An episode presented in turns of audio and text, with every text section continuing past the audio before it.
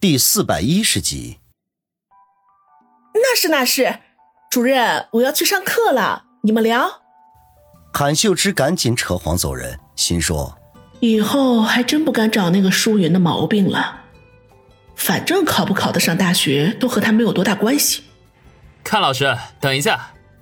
眼见阚老师肥胖的身子快要从办公室的门口挤出去，王宇忽然叫道：“阚老师一愣，此刻卡在门口，这进也不是，退也不是，一张大胖脸憋得通红，喘着粗气说道：“王先生还有事？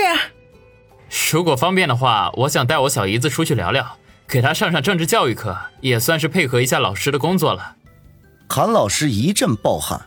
王宇这分明就是当着教务处主任给他上眼药，可是再不敢像之前那样发作，只得说道：“好，我这就叫他过来找你。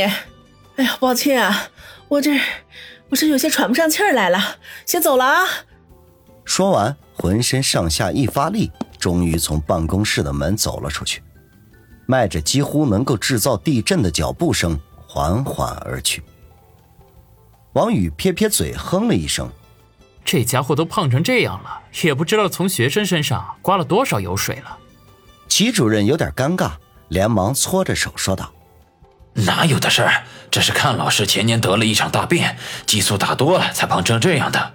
以前老苗条了，还是咱们第一中学教师队伍里的一枝花呢。”王宇忍俊不禁，心说：“这个齐主任可是真能扯的。”不过也不想追究此事。当下就说道：“齐主任，那我在走廊里等小姨子吧，您先忙着。”别的呀，中午安排两位吃饭。齐主任赶紧说道：“有机会和王宇亲近，他哪肯轻易的错过呢？以后有机会吧，我和我小姨子谈谈。待会儿还有其他的事情。也好，那下一次王先生一定要赏脸。好说。”王宇摆摆手，就先出了办公室。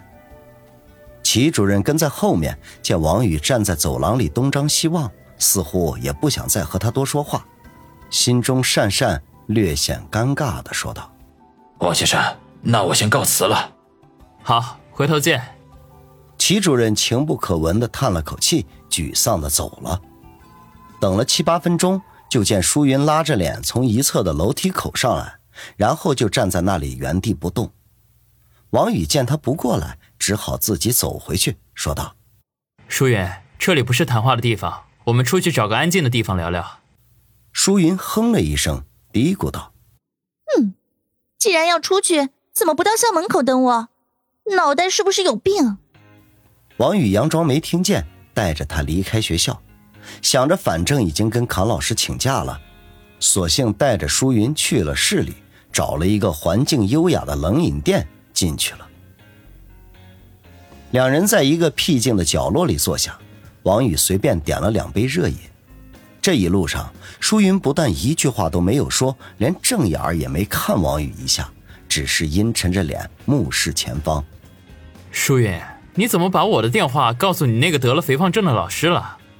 王宇喝了一口热饮，问道：“难道告诉他我姐的电话？那我岂不是自寻死路？”舒云没好气的说道。王宇被他噎得哑口无言，沉默了半天。那个胖老师说你经常逃课，这是为什么？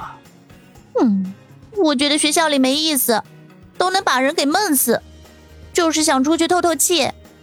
舒云，可是你知道这样的话会影响你考大学的。这个年头在社会上没有知识，寸步难行啊！哼，有知识又怎么样？像我姐那样，为了一份体面的工作，为了钱。什么都能牺牲。他说到这里，忽然停了下来，脸色变了变，似乎很后悔说出这番话来。王宇一时一愣，隐约的从齐云的话中听出了矛头。看来舒心的事情，他肯定知道不少。亏得舒心还以为自己的宝贝妹妹什么都不知道，尽量在他面前维持高大的形象。你不能这么说，你姐姐。定了定神。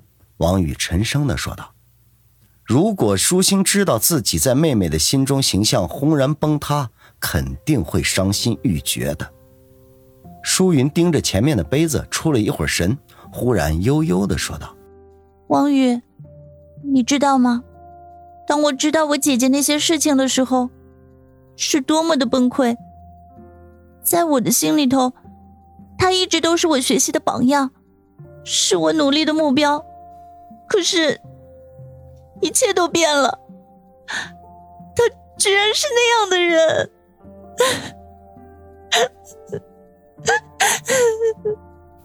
说着，舒云的眼泪扑簌扑簌的掉了下来。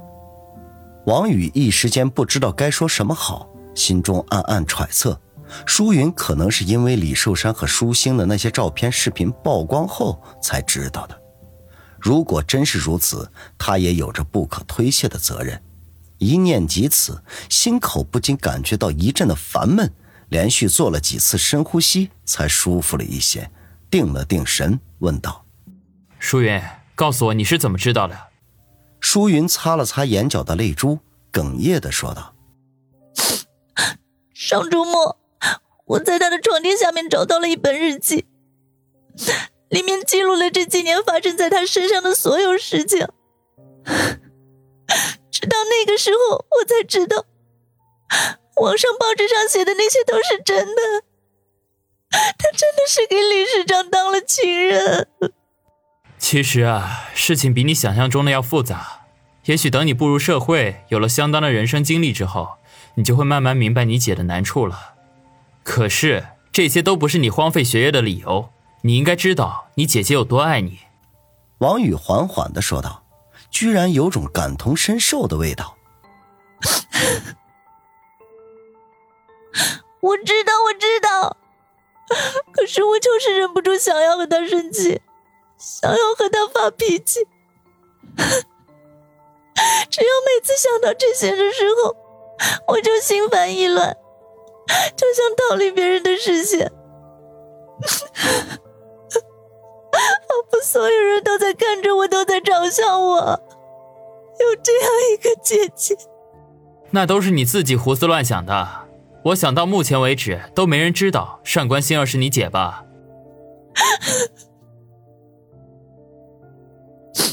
应该是吧。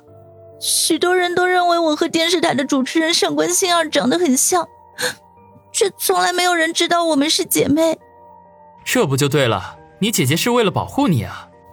王宇连忙顺势说道：“他本来是想找舒云说教的。”不过现在看来，目的得稍微的改动一下，先要化解他心中的结才行。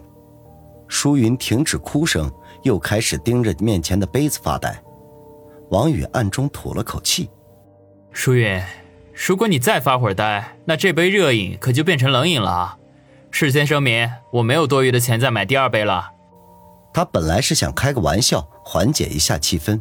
没想到舒云却缓缓的抬起头，直勾勾的看着他，一字一顿的说道：“王宇，你知道昨晚我为什么要那么做吗？”“为什么？”王宇对他忽然冒出的质问有些发懵。“因为……”舒云咬着嘴唇，有些犹豫。王宇从昨晚就很好奇，舒云做的那些大胆出格的事情，到底是出于什么目的？总不会是对他一见倾心，想要以身相许吧？此刻见舒云忽然发问，又犹犹豫豫的不肯说，心中不免开始忐忑起来。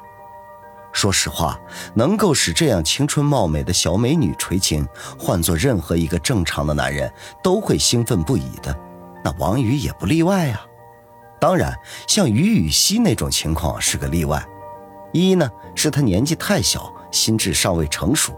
二是因为芳心的缘故，王宇可没有变态到想要母女通吃，尽管这对母女并无血缘关系。